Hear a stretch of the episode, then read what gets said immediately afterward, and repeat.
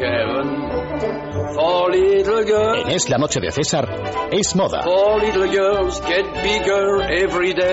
Con Katy Mikailova.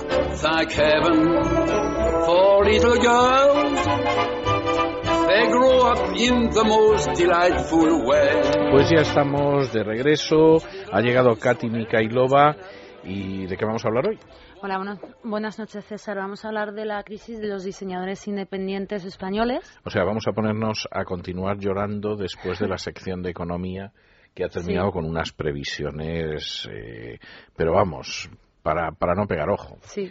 ¿Cómo les va a los diseñadores independientes españoles? Bueno, antes de nada, los diseñadores independientes, para que nuestros oyentes se hagan una idea, son esos diseñadores que dan nombre a su marca y trabajan para ellos mismos y la gran mayoría pasan por Cibeles promocionando sus, sus colecciones. Un resumen de cómo están pasando estos momentos, pues bien, en 2011 fue un año de cierre para tiendas en el barrio de Salamanca, como la de Amaya Arzuaga, en la calle La Gasca concretamente.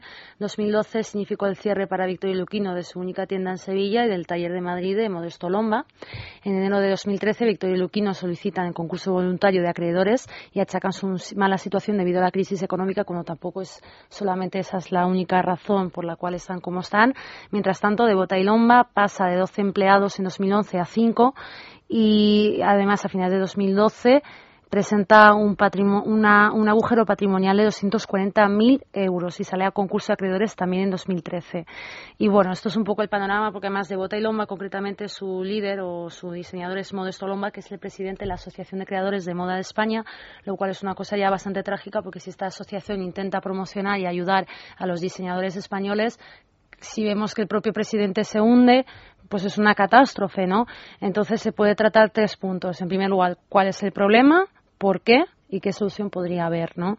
¿Cuál es el problema? Pues lo que vemos es que no venden, porque presentan una... Ya es buen problema. Sí, es lo básico, ¿no? Porque presentan en Cibeles unas colecciones muy poco ponibles. Aquí ya llegamos al por qué, ¿no? O sea, son prendas difíciles de poner, muy caras. Muchas de las cosas que presentan Don César ni se pasan a vender a la tienda, lo cual es un absurdo, porque ¿para qué presentas una cosa si luego no se va a vender? Para hacer show, sí, está muy bonito, todo el mundo les conoce, pero luego nadie compra. Y además es que luego muchos no tienen dónde vender, ¿no? Porque hay muchos diseñadores de Cibeles que hacen unas colecciones preciosas, pero no tienen un sitio donde vender. Como ya le decía, a Maya Zuaga, por ejemplo, que es una diseñadora también muy conocida, no tiene una tienda en Madrid, muchos tienen que meterse en showrooms, etcétera. ¿Qué solución podría haber, no? Bueno, el porqué también es que, bueno, mi propia teoría se debe a que la sociedad está cambiando y la rapidez es lo que es lo que prima, ¿no? En todo esto se buscan soluciones rápidas, nos desplazamos con rapidez, nos comunicamos con rapidez desde cualquier sitio y claro, el, el negocio atascado en esa trampa anual de hacer dos colecciones por año solamente con 10 o 15 prendas, que encima luego no hay dónde vender y si encima si se venden son carísimas, pues ya no gusta.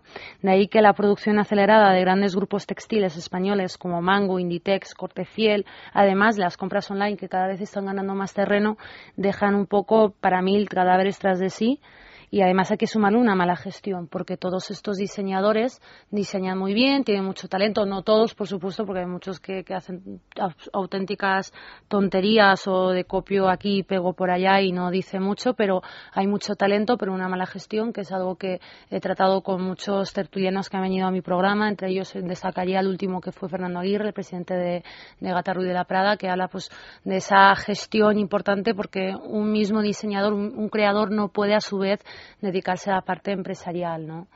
Es un poco como con los artistas, que no pueden ser cantantes y managers a la vez, ¿no? Necesitan a alguien que... es cierto, es cierto. Entonces, efectivamente, mala gestión empresarial. ¿El problema está en el precio? Pues sí, y también a veces en el diseño, porque luego si ves que Zara hace lo mismo con menos calidad, pero con dos ceros menos a la derecha, pues cómo no comprar. Que por otro lado, el otro día estaba reflexionando sobre que Zara no es tan barato, por cierto. Cada vez yo creo que se nos ha metido en la cabeza que Zara es una tienda barata, pero otro día entré y vi unas chanclas de plástico horribles que costaban 25 euros. No, no son tan baratas. Sí, sí, por eso quiero decir que de alguna forma ya todo el mundo se ha creído que Zara es low cost, que eh, por supuesto que es muy barato al lado de tiendas como Prada, Louis Vuitton, etcétera, pero a día de hoy a mí me parece que que están aumentando sus precios, ¿no? ¿Qué solución podría haber? Que este era el tercer punto para estos diseñadores independientes de España. Pues hay una que ya se está llevando a cabo y es la de aliarse los diseñadores con grupos textiles. Por ejemplo, Josintropia, que es una marca, es un grupo textil. Miguel Palacios, un diseñador de Cibeles, ahora está diseñando para Josintropia. Este verano, por ejemplo, Juan Oliva, con una marca del corte inglés que se llama Elogy, también hacía eh, colecciones especialmente para, para, esta firma. De tal forma vemos que, que, de alguna forma se aunan fuerzas porque a lo mejor la propia marca por sí sola no dice nada y el diseñador por sí solo tampoco vende nada. Entonces cuando se juntan, pues a la gente le, le incentiva un poco la compra. ¿no? De hecho, esta ya ha sido la segunda edición en la que Inditex patrocinaba la Mercedes-Benz Fashion Week Madrid, que sería la Cibeles de toda la vida, y mucha gente ha llegado a especular si era una forma de, de Inditex de captar algún joven talento que ven ahí para luego llevarse al equipo para diseñar, ¿no? Aunque quizás una mera ayuda, no se sabe. Pero eso sería una solución y la otra son las licencias, que es de lo que muchos viven. Por ejemplo, si Victoria Luquino todavía aguanta o ha aguantado estos años, se debe a las colonias y a las fragancias, ¿no? Que además hay un grupo catalán que se llama Puig, que es el que redistribuye la gran mayoría de, de, las colonias de los diseñadores españoles. Entonces, bueno, esto es un poco más o menos el panorama, que es muy triste, pero hay que asumir que la sociedad ha cambiado y el modelo de estos diseñadores, además de ser arte, no pasa a ser nada más útil en el día a día, ¿no? Por pues, desgracia. Pues menudo panorama, ¿eh? Sí. ¿Paso con las noticias? Por favor.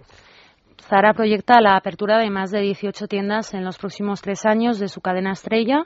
Como decimos, Zara más bien el grupo Inditex es el que proyecta esa apertura, ¿no? La única que de momento cuenta con presencia en el país, según The Economist Times of India, Zara se instalará en ciudades secundarias como Mangalore, Surat o Indore. Notan buenas noticias. Blanco convoca a los trabajadores para negociar las condiciones del ERE para asegurar su continuidad. Según fuentes sindicales, la compañía ha convocado a todos los trabajadores de las 14 sociedades de Blanco para escoger a sus representantes. Durante la tercera semana de julio se reunió irá a la mesa de negociación para aprobar el expediente de la empresa que se encuentra actualmente en concurso de acreedores. Hay que destacar que Blanco cerró 2012 con pérdidas de 33,51 millones de euros.